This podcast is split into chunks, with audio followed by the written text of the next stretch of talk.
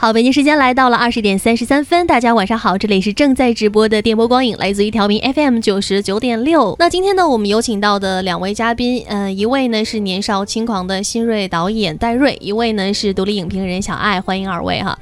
刚才呢，我们也聊到了在《年少轻狂》这部电影的拍摄当中所遇到的一些有趣的事情，还有他的一些思路跟想法。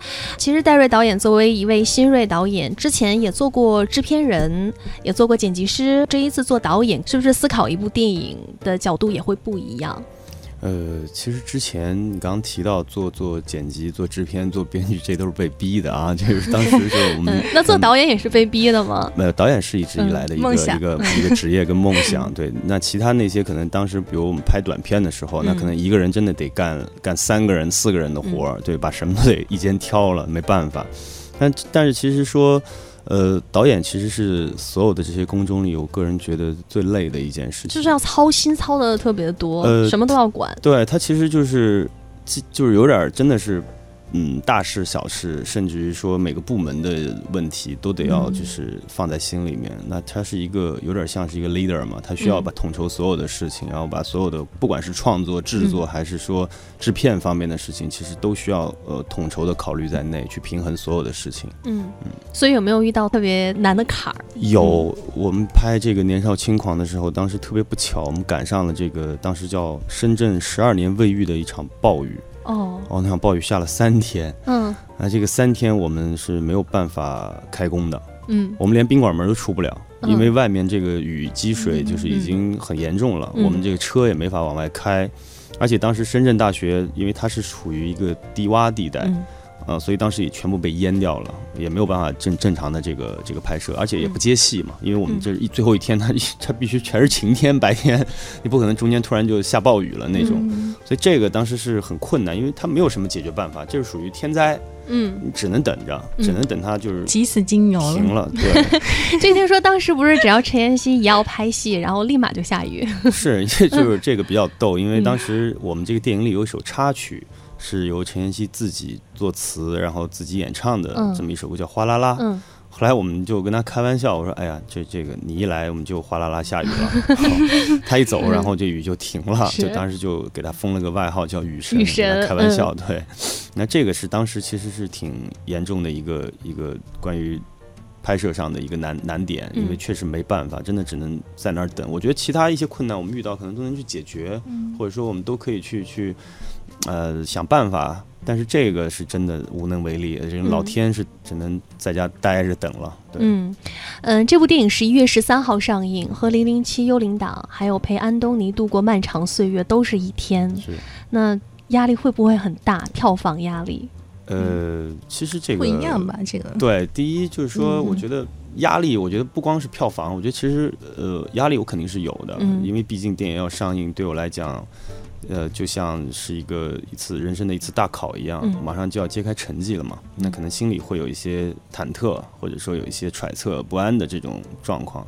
但其实票房我觉得还好，因为呃，我觉得票房可能更应该是投资人去担心的事儿。没有开玩笑，就是我觉得我们已经把前面的工作其实都已经做的差不多了，然后宣传现在也在就是有条不紊的在进行中。我觉得最后就是。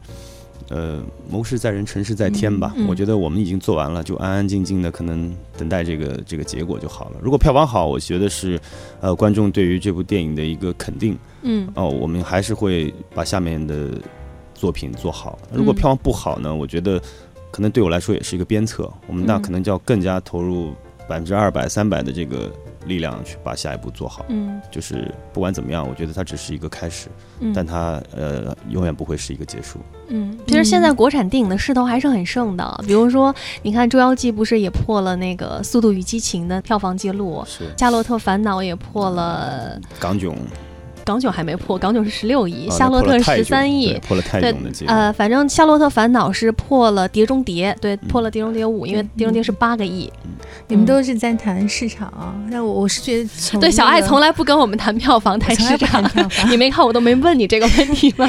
因为我我觉得我还是挺关心那个剧作本身的，因为刚刚那个戴瑞导演在谈说它里面有亲情、爱情、友情，然后是三段式的故事。你看，像美国的青春片，可能它是有它的套路啊。就是比如说，就是你觉得是很简单的事情，但是基本上都是很励志的。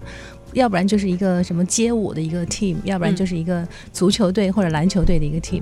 我我我是在想，就是哎，这个年少轻狂，我一直在想，他他出来的这个味道，是不是就是和戴瑞带来的那种美国风是是一是一个路子，还是说你是把它嗯更多的还是放到了就是中国人自己本土的这样的一个一个一个土壤当中去挖掘这样的一个故事？是美国故事的本土化我就是还是在想他的故事。其实刚才。一开始高雅说的那个问题，其实最近这个问题我看到的很多，就是这方面的一些文章啊或什么特别多。他们说这个十月份是国产电影月，因为有这个《夏洛特》呀，包括《港囧》，很多是势头都很猛，接二连三，像你刚刚讲的，打破这个票房记录。然后又有文章说十一月呢是进口大片月，因为有零零七，有饥饿游戏，嗯，但是这一点我倒觉得我是不服气啊。我觉得这个现在的国产电影虽然还是会受到大家的一些指责或者说一些诟病，但是我觉得总体来讲我们在进步嘛。因为我不可能一下子发展到跟好莱坞电影就是同样水准的一个一个状态，但是我们有看到我们在往前走，我觉得这个就是进步。所以其实大家也应该多给予国产电影一些。支持和鼓励吧。那像刚才说到的这个国产电影跟进口电影的这个问题，其实，在我们这部《年少轻狂》里面，我是想希望用一个比较美式的这种呃电影结构，或者说叫电影思维，去架设一个属于我们中国自己的年轻人的这个情感的故事。嗯，因为其实发生的这些事情，我相信在中国很多的年轻人身上，嗯，都发生过。嗯呃，比如说像小小的剧透一下吧，像这个。包贝尔跟孙坚这两个人是演一对这个好朋友，嗯，也是好搭档，对，也是也是个好搭档。他们一个是做导演，一个做摄影师，将来的梦想。呃，但是为了速成的这个达到自己的这个所谓的梦想，其实也是在反讽我们当今中国电影市场的一些不良现象啊，就是投机现象。觉得我可能一夜票房就爆红，我就怎么着了？呃，于是他俩就可能撒了一个小谎，嗯，但没想到这个小谎可能最后。把他俩给兜进去了，最后在毕业晚会的要面对全校上万人，这个谎言怎么去圆呢？嗯。啊，这个是他俩面对的一个特别现实的一个问题。嗯，当然最后可能会用原来他们两个是友情戏啊。对他俩是一对好基友。我以为我我不一直在想，他们两个其中之一是不是应该跟陈妍希有个爱情戏呢？并没有，他俩是演一对儿。啊，太伤心了。哦，这么听起来还是就是很接地气的那种。是他俩这个事件是很接地气儿，但是其实这个过程对这个过程可能会对会比较有有点让人想不到，他有点在玩黑色幽默，而且可能有点在反讽我们现在的这个电影市场。因为孙坚那个角色，他就演一个导演。嗯嗯。其实最后通过他的这个。台词哈，讲了一些我自己平时可能不敢说的话啊。嗯，我瞬间想到鸟人了。哦，对，可能没有那么高级，可能但是意思是对，会有一点那方面的意思。那像陈妍希，她这个她讲她这段故事讲的是关于爱情的。嗯，那其实这个爱情里，我重点想去表达的一个是说，平时可能我们都把年轻的时候都觉得我们的爱情想的特别的浪漫，想的特别的唯美，但其实。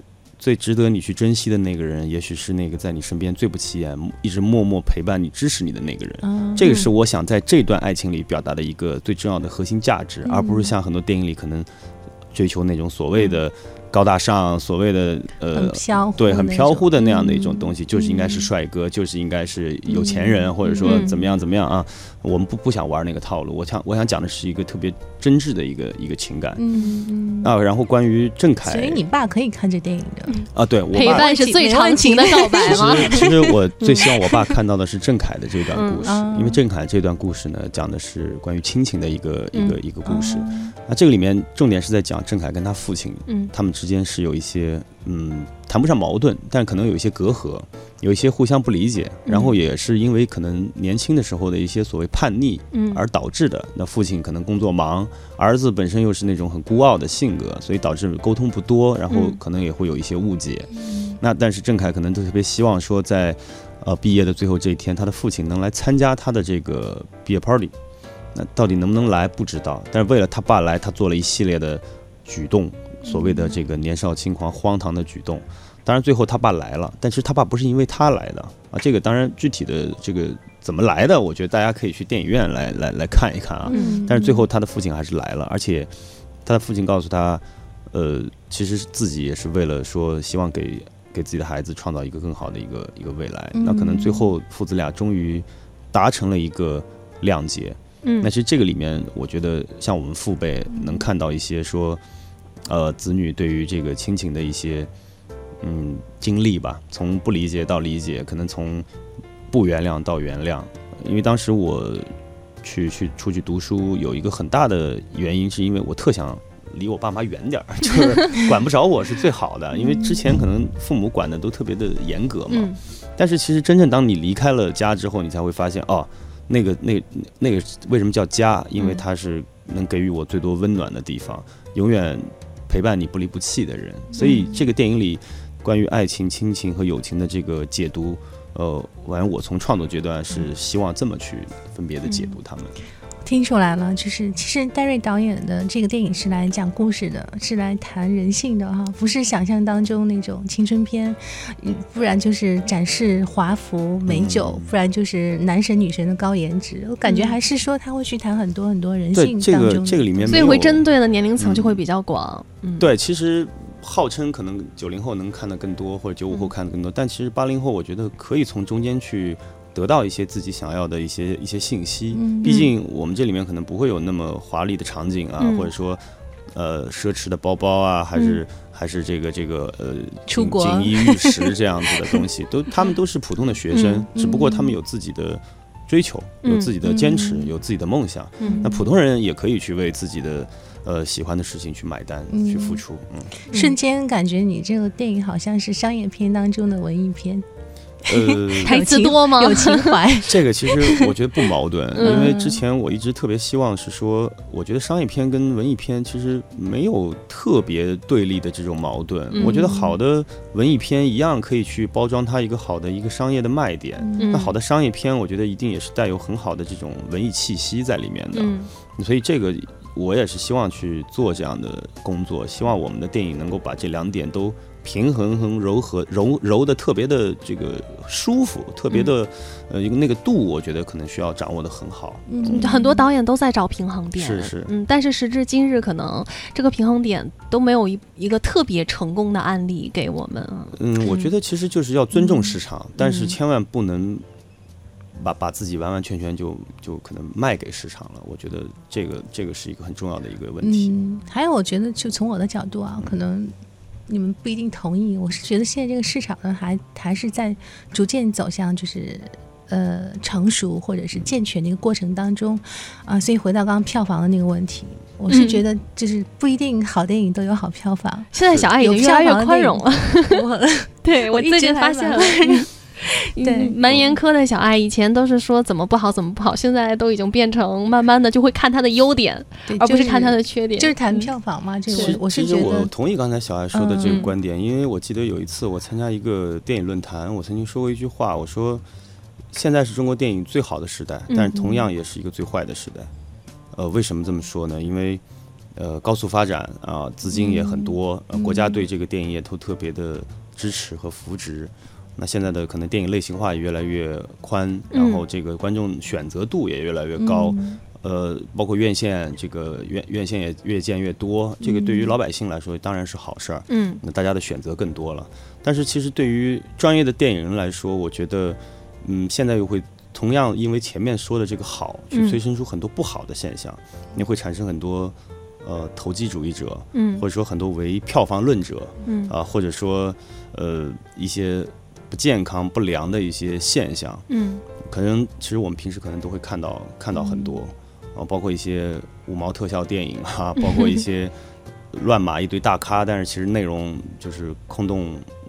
一点什么都没有的这样的电影，其实也也挺多的。现在对，经常高雅说：“哎，小爱来聊这个吧。”我想了想，能不能不聊这个？我们经常会有一些分歧，然后后来对有一些我觉得应该聊的电影，后来发现 对拒绝的，然后就算聊，可能也也聊不出来很多的东西哈。对，嗯，确实，我其实觉得现在的电影哈，五毛钱的特效已经告别了，但是五毛钱的剧情越来越多了。所以特效现在已经五块五百了，特别同意，我特别同意你的这句话。所以我觉得像像高雅，还有像我们就真正喜欢电影的人，会比较期待说，呃，有一个好故事，然后，而且我觉得今年那个电影的中国电影的一个发展方向，我看到的是，其实它的这种类型化、细分化会越来越走向成熟。那包括像青春片，那可能青春片像以前，比如说过去的两年、三年或者过去一年，它可能更多的是同一种类型，或者是怀旧，或者是去谈昨天。或者是去谈明天，但我我刚听下来，我感觉是年少轻狂，好像谈的是今天，就就我还挺期待说这个今天是真的会有一些给我们带来一些不一样的东西。嗯，其实年少轻狂里面，我觉得昨天、今天跟明天都有，嗯。啊，只不过可能从外表上来看，我们看到的会是今天，嗯，但其实我们。可能我我深埋在里面一些东西，有一些关于昨天的东西，也有一些关于明天的东西。比如说刚才讲到郑恺的那个部分里面，因为他有一个他跟他的老师的一个对抗，跟他父亲的一个对抗。其实他的父亲跟他老师也曾年少轻狂过，嗯，但是他们的现在是我们可能会看到的明天，嗯啊，所以说包括像这个包贝尔跟郑恺那个呃跟孙坚这个故事，因为他俩是。导演系的，嗯，他俩拍了一个作品叫《一四六零》，嗯，为什么叫一四六零？因为大学一共四年，有一千四百六十天，哇，所以拍了一部纪录片叫《一四六零》。很多人最后在这部纪录片里看到了自己大学四年的影子，从进校的懵懂无知。呃，到大二、大三到大四要分别，嗯，其实从这里面会看到很多我们青春的昨天，嗯，啊，所以说这个是我可能希望能够深埋在里的一些一些东西，嗯，好吧，青春类型片当中，你们二位比较喜欢哪一类的，或者喜欢哪一部？这太有的谈了，十分钟不够了，先先请长话短说导演来谈吧。嗯，呃，其实青春片，美国的青春片特别多，嗯。而且美国青春片里面百分之九十讲的是当下的青春，嗯，它不是在怀旧，它讲的当下的一个青春，而且很励志，很励志。其实从我觉得我如果不去考虑特别多那种，嗯，我们国内没有办法上映的那些电影的话，可能我比较会去推崇《歌舞青春》，嗯，因为《歌舞青春》是我心里面觉得它是一个把。呃，商业做到极致的这么一部青春电影，既很好的去展现了他们美国的年轻人的一些现状，同时呢，可能它的，因为它最早其实是迪士尼的一个电视电影，就用我们的话来讲，它是一个在迪士尼的那个频道电视频道里播放的一部电影，但是。没有想到引起了这个特别大的轰动，后来才会去拍这个第二部、第三部，包括有很多同同名的这个舞台剧，什么嗯，呃，包括后来又又在世界有十七个国家都翻拍了他的这个歌舞青春，包括我们中国也拍了也拍了一部啊，所以我觉得在这个层面上来讲，它算是呃美国的商业青春片里面一个。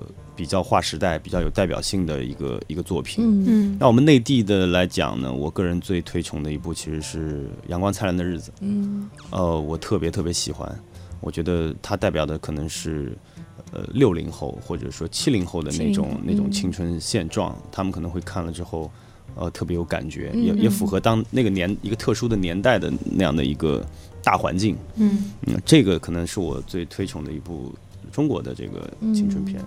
嗯。嗯，微信平台上的校队生活说他比较喜欢看足球尤物，他说还挺励志的。另外，刚才爱的海洋说，他说喜欢初恋这件小事，还有那些年，嗯，夏洛特烦恼，这些都是他比较喜欢的。其实初恋这件小事我还蛮喜欢看的。嗯，初恋这件小事是当年泰国的这个票房电影冠军，也也也很成功的捧出了一位明星，嗯，马里奥嘛。这个很多中国的这个小姑娘也都特别。别喜欢，我们其实当时也去看了这部电影。其实，我觉得每个地方、每个每个区域，他们的独特的这个有自己的独特之处。但是，其实大家青春那些事儿，我觉得好像也都差不多哈。嗯嗯。小爱呢？我最喜欢的是《阿甘正传》。嗯嗯嗯，我可能跟一般人不太一样。哎，一般《阿甘正传》不会把它归结为青春？青春？我我，阿甘正传其实讲的是成长，成长对成长对青春成长，因为。其实，在《阿甘正传》，他是从他年轻的时候开始拍的。而且，我觉得这种所谓的青春片，没有没有到底从哪个角度去看哈？如果有励志型的，如果可能六十多岁人看一个四十多岁的青春，他觉得哎，那对他来说是一个青春片。我还想说那个《两小无猜》呢。啊，两小无猜。哦，好文艺的，你就总喜欢这种特别文艺的电影。我也很喜欢那种很很很重口味的，嗯，不敢谈的那种。哎，说到那个，我觉得《怦然心动》也还蛮好的。怦然心动是一个特别经典的好的电影，对。对但是《歌舞青春》也是我特别喜欢的一部。嗯，那如果让你们二位推荐一下青春类型片当中你觉得推荐给我们听众朋友的？我觉得就是《歌舞青春》，大家可以再去看一遍。我不知道戴瑞怎么说啊，因为他那个就是一种，就是就是很好莱坞式、很美式的那种青春类型。他不会讲说一个特别特别复杂的一个故事，但是他会把一个很年轻的一个群体放到某一个特定的一个。情节当中，然后让你去一路伴随他们去跟他们一起去励志。嗯，其实情节特别简单，没有说那么多特别复杂的人物关系啊，或者怎么样。嗯，但是你你看完了以后，你就会觉得跟他们一起经历过这么一场青春的这种呃年少轻狂的一个时代。其实还有一部电影是我一直个人比较喜欢的一部电影。其实那个导演呢是当年拍这个《西雅图夜未眠》的导演，他拍了一部电影是他的处女作，叫《当哈利遇到莎莉》。莎莉，呃，我其实特别喜欢，因为他也是从两个人从上学的时候认识开始讲起，一直讲到可能若干年后，若干年后他们呃每次相遇又离开，相遇又离开。我觉得这个其实是。就离开那个过程稍微有点虐了一点。它是它是一个讲一个青春的一个 一个残酷的一个成长嘛。但这部片子其实当年给我留下的印象是特别特别深刻的。包括后来可能像《One Day》这样的电影，我觉得都都是，当然它也算爱情片，但是它也可以归为我们这个青春片里的一一种一种形态。嗯，其实还有很多美国有很多很特别的青春片，比如说。体育青春题材的其实是特别多的，讲这种大学高校的这种，比如足球队啊，或篮球队啊，或橄榄球队啊，啊，特别热血，特别励志，嗯，呃，这种青春片，其实我觉得我们的观众如果有兴听众有兴趣的话，可以多去多去看一看。像刚刚那个那个听众讲那个足球尤物，嗯，它就是一个体育青春题材的这么一部电影。还有好多什么篮球题材相关、街舞啊什么的。对，啊，我可不可以破例？我可以讲个剧嘛？我实在忍不住了。可以，你还有一分钟。我我特别喜欢的剧是那个与青春有关的日子，嗯。嗯。哦，我觉得那个真的是。超级好看，当然可能不是我们这一代，不是这一代，但是你能够感受到他们那个时候的很多很多热血沸腾的东西，也是爱情、亲情、友情里面都有。嗯，对你，你看你看过吗？好像看过，可以去看。我觉得青春片，嗯嗯，你没有没有发现，其实看过很多之后，你会觉得有一些都有点像，哪怕说是国外的这一些电影，其实你你综合来看都差不多嘛。情感是 对，都都都是那几类的，你的你的情感上的东西是共鸣的。嗯，对。呃，那最后啊。时间剩下的不多了，来听那首歌好不好？呃，不，他们还有一首歌，我我陈妍希的《哗啦啦》，待会儿是肯定要听 的，听一听当时在深圳拍摄的时候遇到的这个难度特别大的下雨天哈。最后，戴导再用一句话来总结一下，呃，为什么大家要走进影院来看这部电影？呃，因为我特别希望我们每个人去正视自己的青春，正视自己的梦想，正视自己的感情。我觉得不管是梦想还是感情，还是你身边的朋友亲人，我觉得在你拥有的时候，一定要用你百分之百的这个时间跟精力去陪伴、去对待，永远不要等到你失去了，嗯。啊，才追悔莫及。所以这部电影《This Is Me》，我特别希望说，呃，如果你真的嗯喜欢你现在的这种青春生活，或者说你如果曾经很回忆你曾经的青春生活，或者是你即将要开始一个。比如马上要上大学的这种朋友啊，即将要开始你的青春历程的人，都可以去看看这部电影，因为这部电影里面一定一定会有你想要的答案。嗯嗯，好，嗯，戴导说的非常好啊。其实青春就是这样的，我们受过累，吃过苦，也胖过腻，碰过壁哈。但是无论它是对的错的，但这就是我们的青春嘛。啊，那也希望哈，对于青。